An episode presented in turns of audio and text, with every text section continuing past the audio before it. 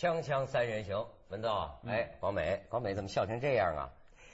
因为开场前，我不知道为什么文道这样子默默的凝望着你，凝望了好久好久，我不知道不是凝望着你吗？他是凝望着你，我凝望了他，他凝望着你。哦，那我在凝望你吧。没事，我在凝望你，对对？我们三个视线就变成这样一个循环，这这也是一种乱伦的关系，不是锵锵锵三人望，不知道在望什么东西。对，他本来是个乱伦的关系。你本来正常情况下，男人应该望美女嘛，你望望我有问题吗？那我等你说话啊，开头，天哪，不是对我有感情啊？谁对你有感情？最近这个话题很敏感，你你说我现在发现呢，咱甭聊聊聊聊这个国内议题，这个有的时候哈，国际新闻界的这个话题啊，跟国内新闻界的热点，我发现它还不是一样的。你像最近以来大概一两个礼拜，直到今天为止，我在国际的电视台上，哎呦，我看这可是个大事儿啊！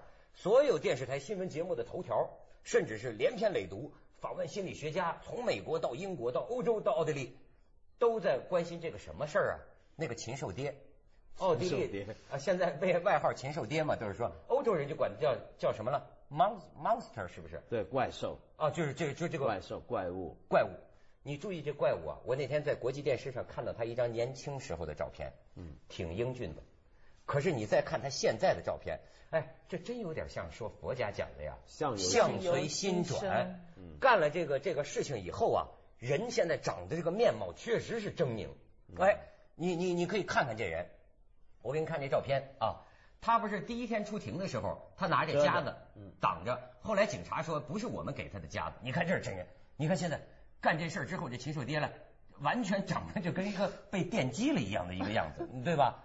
你再看下边，这就是他囚禁他女儿亲生女儿二十四年的这个地窖，你再看下边。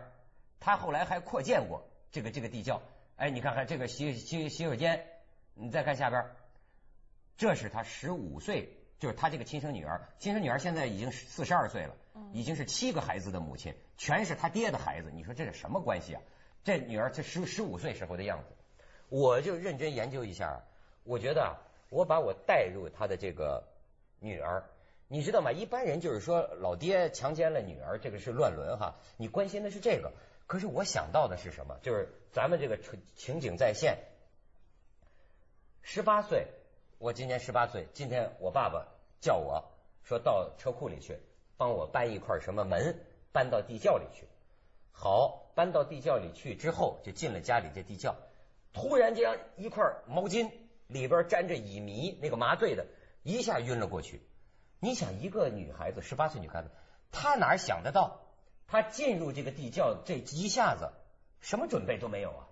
从此二十四年的时间，日日夜夜就在这个地窖里度过。再出来的时候，已经是四十二三岁，已经是七个孩子的娘，牙齿都快脱落了，就是就是不见阳光啊！嗯，没有维他命 D 嘛？嗯，哎呦，我就觉得一个人怎么能在那个里头活二十四年？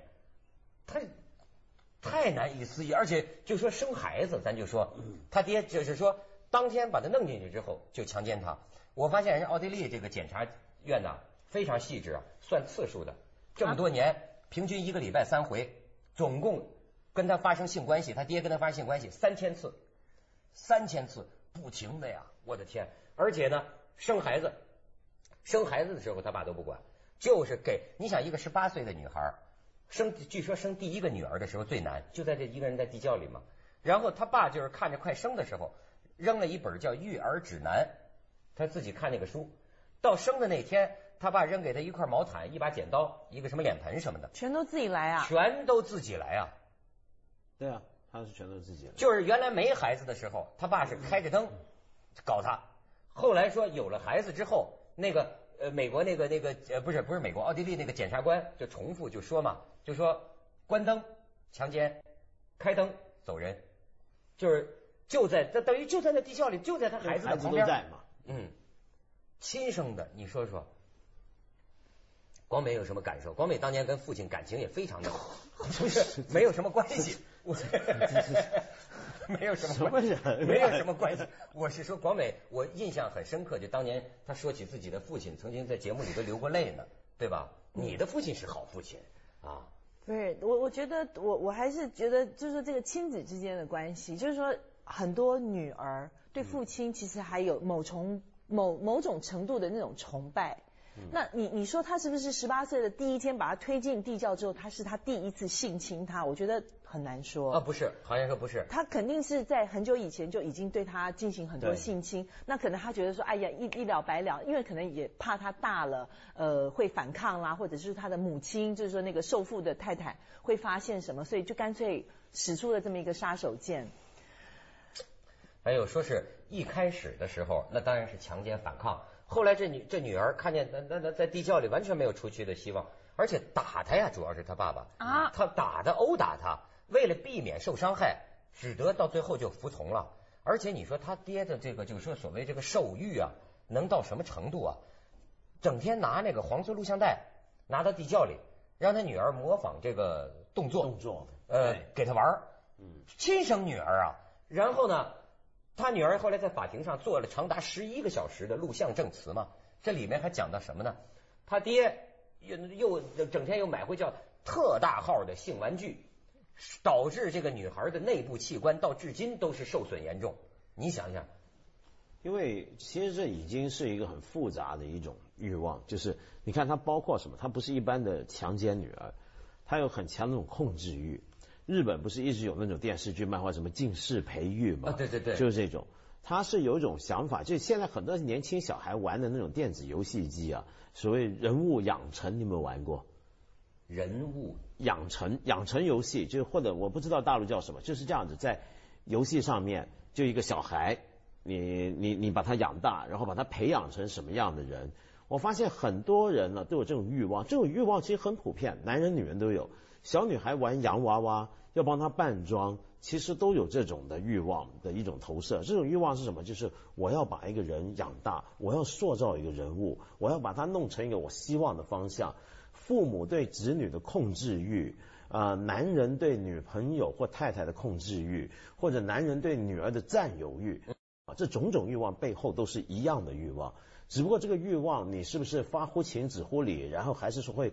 Cross the line 就是到了达跨越了一个界限，越推越远。现现在我们看到这个受缚是这种欲望的一个极端的一个表现。嗯，这其实个欲望，坦白讲，很多人都有，大部分人都有，只不过看你到达什么程度。而且咱就不是说什么事情怀念老祖宗吗？这事儿老祖宗也干过啊，你知道吗？这个人类繁衍到今天也有乱伦遗宫啊，也不能说宫了。我昨天晚上查阅这个圣经啊。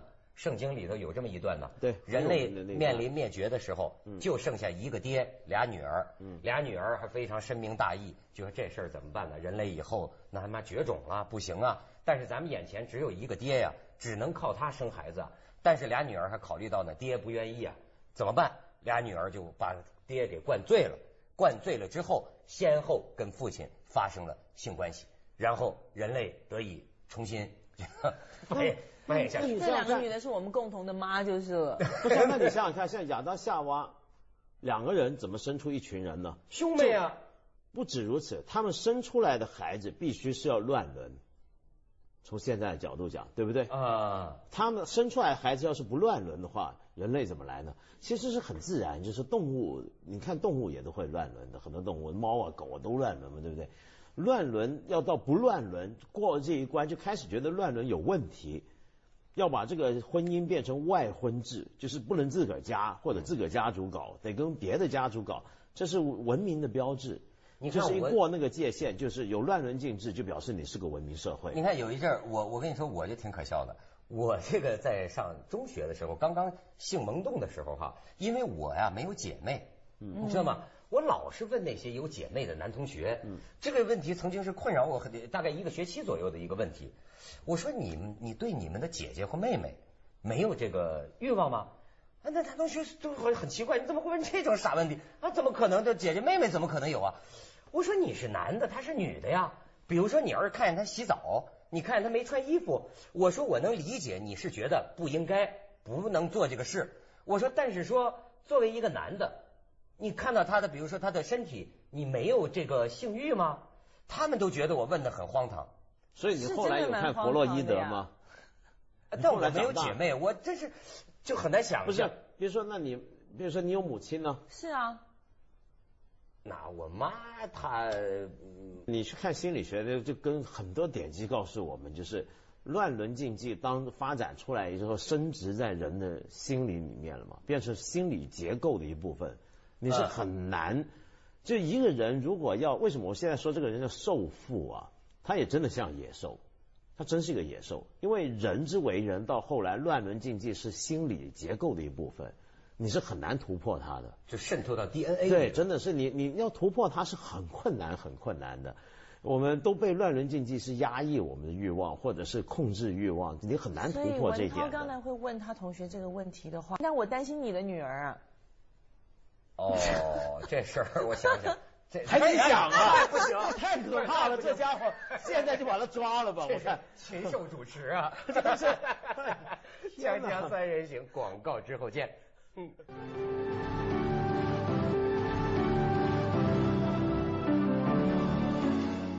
哎，你就说这个妈，这个女儿也有妈。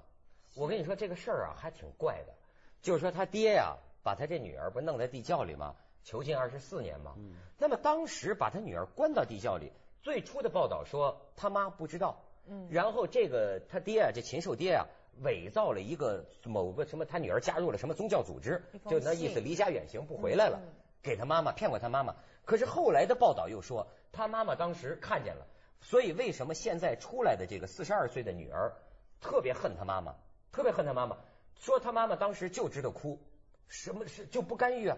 而且问题是也不举报啊，而且问题是这七个孩子啊，有仨没关在里头啊，是生了之后。就弄出来，还是过着地上的这个人生啊？那么这个事情二十四年，他家里人就就没声张，其实也很容易理解。再想想，我真的是完全不能理解。你有没有想象？你有没有见过一些男女啊？一些他们的关系是很复杂的。就你会有时候会觉得这个女人怎么不离开他算了？对。但是他就没离开，一直搞很久，对不对？那是什么？就是吃嘛，就是关系。有时候人跟人的关系。不是痴心的痴，哦，痴呆痴呆的痴，人的关系是很奇怪的，关系是看不见摸不着的无形的东西，但是有时候关系是种囚牢，是种无形的囚牢，比真实的那个房子的四栋墙更稳固。嗯，就是在一个关系里面，假我们假想那个妈，她跟这个受父，她是可能长期她觉得需要她，她基于她的淫威，她觉得她有必要要讨好他，我要配合他。我不配合他，我不讨好他，我不知道会有什么很可怕的结果。那个很可怕的结果是什么呢？是被他打还是怎么样？如果你这时候，比如说旁边有个朋友一直知道这些事儿，去劝他，你离开他不就行了吗？他会想不到这个出口，就等于呢一个房子里头关了一个人，明明那就有一道门，但不晓得为什么他就看不到。外头人老跟他说，你就开那个门出来吧，他就没从来不知道有那道门。没错，你不觉得有很多男女的关系都是这样吗？就是他被那个关系关住了，没错，他看不到我们大家都看得到的很清楚就这个这个禽兽爹，你知道吗？我看了一下，基本上在他家里啊是一希特勒，就是所有人呢，他说一，所有人不敢说二。他在家里说营造了一种家里说营造了一种恐怖气氛，就极其凶。你知道他确实有这个暴力倾向啊。嗯。他曾经拿，就现在揭出来他以前有案底的。对。人家老公走了，老婆睡在床上，他拿把刀。跑到人家里顶着人脖子把人强奸了，啊！说你要声张我就杀了你。他也是，就是他在家里，他家里人都吓他，吓得要死。那他他不是还有三个小孩在外面活动吗？那难道邻居都不知道？然后学校老师也都不知道？不敢说。所以呢，你想想看，我们现在这么听很容易，对不对？我说这小孩逃跑不就得了？这小孩可以报警，这妈离婚不就行了吗？对不对？但他们想不到，就真想不到。很多人，我们回想我们自己。生活经历是不是其实也有很多类似的情景？就是你现在回想，你跳出来，你会发现，其实那是很容易、显而易见的一个解决方法，一个出路就在那。但你就是困在里面，你看不到。而且我我觉得这个事儿还引起很大的争论，就是因为很多人就因为奥地利发生过好几回了。没错，嗯，最近呢，奥地利总理，你这事儿闹得奥地利的总理出面都澄清。说我们奥地利本来是个有这个湖光山色和莫扎特的故乡，现在给搞成了一个好像乱伦者的天堂 啊！说是这个连续三起了，这国国际上，你知道现在那导游啊，去欧洲的游客举着小旗儿到他那地窖里成旅游热点了。奥地利总理觉得是可忍孰不可忍，但是为什么确实是在奥地利发生了三起，还有那个娜塔莎，就是说囚禁了八年的。对，这个就对，这个奥地利很奇怪，这个国家，呃，我看很多我不大清楚，但是我比如说我看很多的奥地利的小说家、文学家，像那个耶利内克，嗯，就钢琴教师那个编剧嘛，那部电影那个编剧就得诺贝尔文学奖，他们写出来的奥地利啊，都是充满了压抑，那种欲望很压抑，而且人跟人很隔离的。比如说你去奥地利旅行啊，我记得我去欧洲的时候，我就感觉到奥地利人是特别歧视人，而且特别有种深长的压着不晓得什么东西，很奇怪。我就很很保持距离，很冷很保漠的。持距离我去过两次，他们对你非常客气，非常礼貌，但是他们还是仍然没你高，但是还是高高在上，然后就是对，很冷，你就是比我比我比我低一层的，，而且呢，所以你在看地窖里。对，所以他们这个社会里面，比如说很多人就检讨说这事儿搞了那么久，旁边邻居没发现，学校没发现，一个社会要疏离冷漠到什么程度才可能这样子呢？是是你在中国就不可能嘛，对不对？中国胡同里头，你说谁家搞这个？好事者比较多。对啊，但是我跟你说，中国也有呃这个相关的问题，因为这次人家分析，就是说呃他的这种心理啊，就是说把孩子当成自己的私有财产。他这项罪名里边有一个叫奴役罪嘛，就是说呃，但是我觉得这种心理有的中国父母是有的。对，我就说这他觉得普遍的心理。你你你知道吗？有些呃邻居，有些华人的家庭到了这个西方国家，遭邻居投诉啊，因为人家看见父母打孩子了，父母打孩子，人家美国警察就来了，说这孩子不是你的私有财产，你怎么能够动手打呢？你知道吗？他这这这观念上的不同，咱们的父母觉得孩子我的我我打的我碍着谁了？那他去，其实我是觉得打骂孩子是是中国父母不应该做的事情，哎呀，你这个受西方观念影响太深了。是吗？这个我们有中国的道路，你现在没听过吗？就是我们什么事儿都有中国模式嘛，现在该打要打吗？啊，该打打该骂，对对。但我想说回来，那个什么，就奥地利啊，我觉得它一直有个很大的问题，就是今天我们讲二战，当年的发动战争的国家不是都犯罪吗？后来都要被审判，要要反省一大堆的东西。奥地利很奇怪，奥地利是没有被当成是一个犯罪的国家。但是我们忘了，当年奥地利是主动迎接希特勒，是主动的、很很很欢迎的去跟德国统一。那么虽然战后奥地利人很好几次很清楚的说我们跟德国不一样，但是问题是德国是全国反省的嘛，历史教科书都会讲纳粹有什么问题怎么样，奥地利很大程度上避免了这些反省跟负罪的问题，所以呢，呃，到了现在你看欧洲好几个国家每次大选。奥地利的极右翼政党就崇拜法西斯，有的公开宣称自己是希特勒的信徒，这些人都能选上，甚至差点当过总理的。就这个国家是一个呃，在战后这种经验的反省啊、忏悔啊、悔罪这里面，他是被免除出去过的。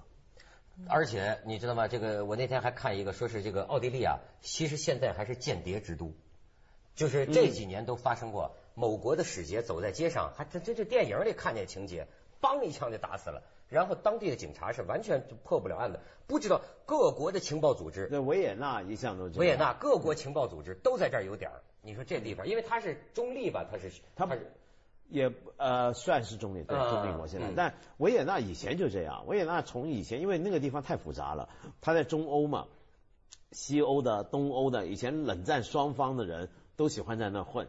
现在呢，就轮到呢俄罗斯的，嗯呃，然后巴尔干半岛那些也都在那混，本来就很乱。所以轮来轮去，乱轮了嘛。锵锵三人行，广告之后见。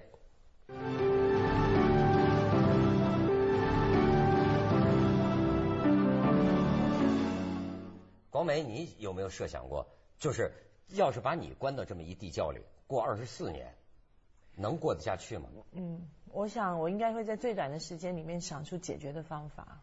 自杀？我想应该真的，我觉得要去到这么的 extreme，去到这么的那个那种残，这么极端，这么残暴的话，真的，我觉得不是你死就是我亡了。我我觉得有有孩子问题，我觉得不是，他孩子也是几年之后才有孩子的呀，所以我就说我会在很短的时间里面做出，这这真的是你说不见天日，这已经一个人如果几个星期不见太阳的话，已经会有忧郁症了。嗯你何况几十年、二十几年不见太阳，然后还要这样子被摧残蹂躏。而且你知道吗？他这个十八岁的女儿，我觉得也真是，他这他还教育他孩子，在这个二十四年里边，他教孩子识字，然后这个跟孩子这个说话，教教教孩子画图画，他们在墙上和画上各种各样的画。你说，我觉得这个人类他就，所以你知道今天奥地利全国怒吼啊，就说这个禽兽爹判了无期徒刑嘛，判无期徒刑，他关的那个地方。可以看到阳光草地，旁边还能游泳。精神病院，因为就还还不不不是，确实是监狱，就是但是就是奥地利那个福利好嘛，监狱条件好嘛，所以呢，奥地利国民就是说，应该把这老贼关到他这个地窖里去。他在那儿关他女儿二十四年，为什么做监狱做的条件这么好呢？而且他现在等于已经到那边去养老了，他已经只七十三岁了，是不是？啊。那也就是让他自己就是到那个那么好一个环境的地方去养老，这已经不是而且你知道，他这我想起来，他这个老头啊，现在还有心理学家分析他，就说他为什么会这样？因为他小时候被他母亲打骂的厉害，他自己说了，打骂的厉害让他觉得心理学家的解释就是说，他觉得极度没有权利，所以呢，他有能力之后，他就想控制别人。你知道，连他母亲。